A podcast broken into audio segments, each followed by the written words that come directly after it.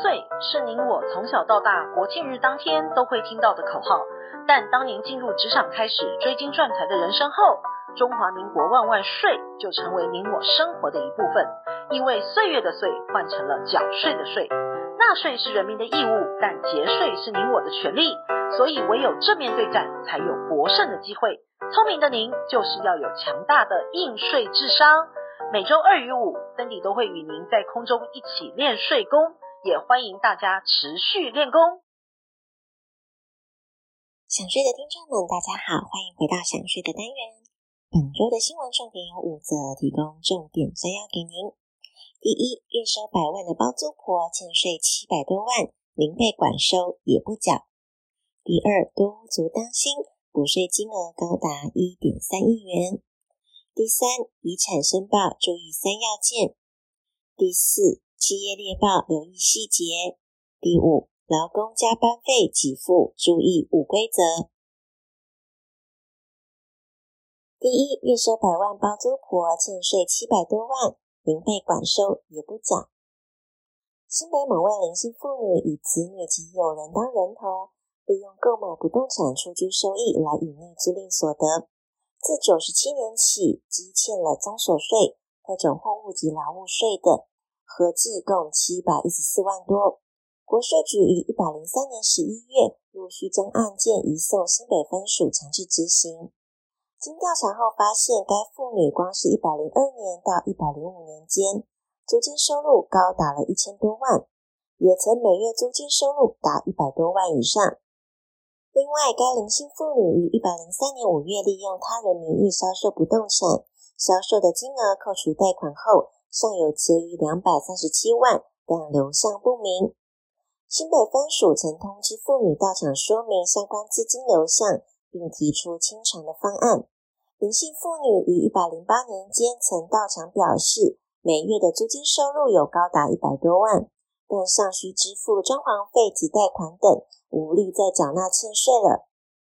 新北分署先就林女名下的不动产进行拍卖，但该不动产设有高额的抵押权，税款仅受偿十四多万。并调阅一百零八年刑事案件，了解其以人头买卖不动产的手法。传讯相关人员到场说明，但该妇女经多次传讯亦不见面，到案后仍拒绝提出清偿方案，坚称自己仅是代为管理，钱与房子都非他所有。行政执行官认为该妇女符合鲜有履行之义务可能不不履行，以及有隐匿财产或处分的情事，因此向法院申请管收获准。第二，多屋族担心，补税金额高达一点三亿元。财政部锁定大户房东查税，各区国税局将租赁所得列为重点的查核目标，并将个人持有多屋主纳入查核重点。为了遏止包租公、包租婆逃漏税，在一百一十年到一百一十二年间，锁定五户以上的房东进行查核。根据最新的统计，至九月底已经完成查核五千九百一十八件，其中有三千零五十三件是要补税的，补税的金额高达一亿三千七百一十四万，平均每件补税金额约四点五万元。今年呢，针对非自住五户以上的多屋主持有者，预定查核七千六百零三件，至今年底查核五千九百一十八件，其中有三千零五十三件补税，补税金额高达了一亿多。之前的查税是锁定出租十户以上的大户，补征税额近一元。这次查核五户以上，还没查完，补征税额就已经超过一点三亿元以上了。第三，遗产申报注意三要件：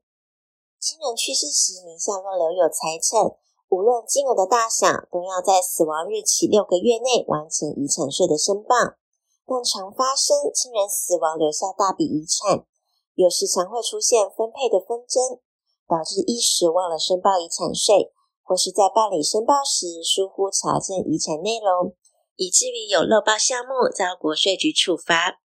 国税局贴心整理三大的要件，提醒继承人留意。首先是退休金，亲人申请退休后死亡，由于继承人领取的退休金也要并入遗产总额申报。这是因为亲人在死亡前已经向雇主申请核准，但尚未领取，死亡后才有继承人领取的。就死亡的时间点来看，这笔退休金属于亲人生前就存在的财产，因并入遗产税法规定应申报的债权，并入遗产总额申报。第二个是存放于银行保管箱中的物品，举凡是现金。外币、黄金、珠宝等等的财产，除了符合规定不属于遗产范围的财产之外，都应并入遗产总额申报。但实务上常有继承人主张，亲人保管内的黄金是继承人所有的，不应记录遗产总额申报。但继承人无法提供佐证的资料，最后仍被认定为遗产，课征遗产税。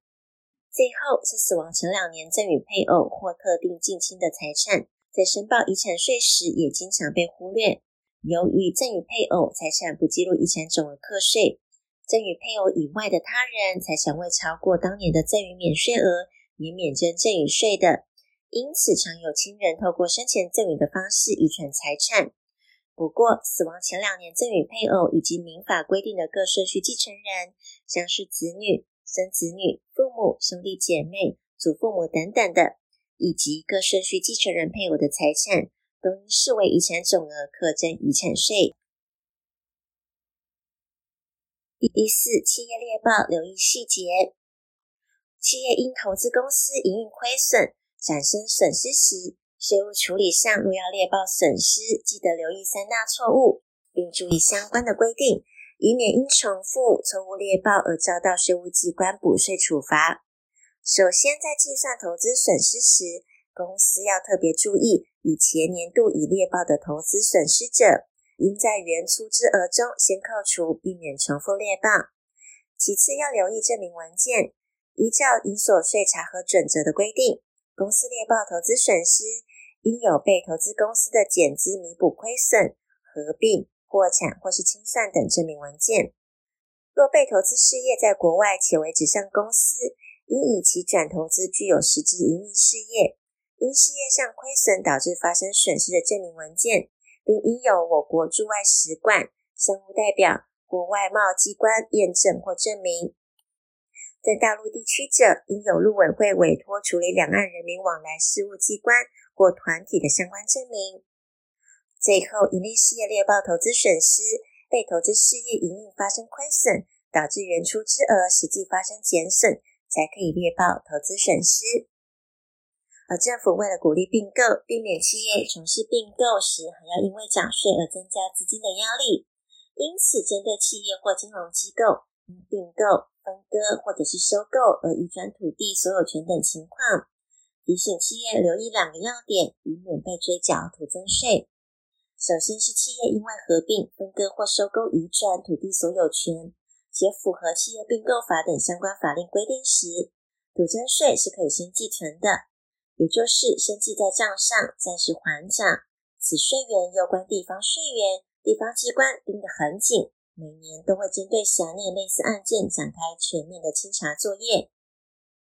其次，待日后该笔土地再移转时，包含买卖、赠与、信托、拍卖、被征收等等的情况。除了缴纳当次遗传的土增税之外，也要回过头来缴原继承的土增税。第五，劳工加班费给付注意五规则。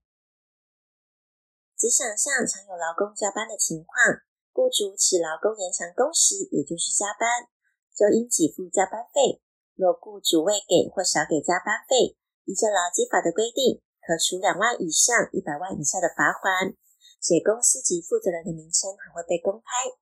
税局整理常见的违规样态：第一种是只要劳工加班就应该给加班费，除非劳工愿意换补休，才可以加班换补休；第二种是工资非以底薪为限，凡劳工是因为工作而获取的报酬，无论雇主以任何名义给予，都是属于工资的范畴。第三种，雇主给付劳工工资，应计算到分钟为止，未满一小时的时间仍可以换算小时之后，再依照劳基法的规定发放加班费。第四种是有关加班费的陈述，须是延长工时的时数，按平日每小时的工资额加给三分之一或三分之二以上。雇主若径自将小数点后第三位以下的部分予以去除计算，一定会少给，因而违反法令锁定的基准，雇主不可不慎。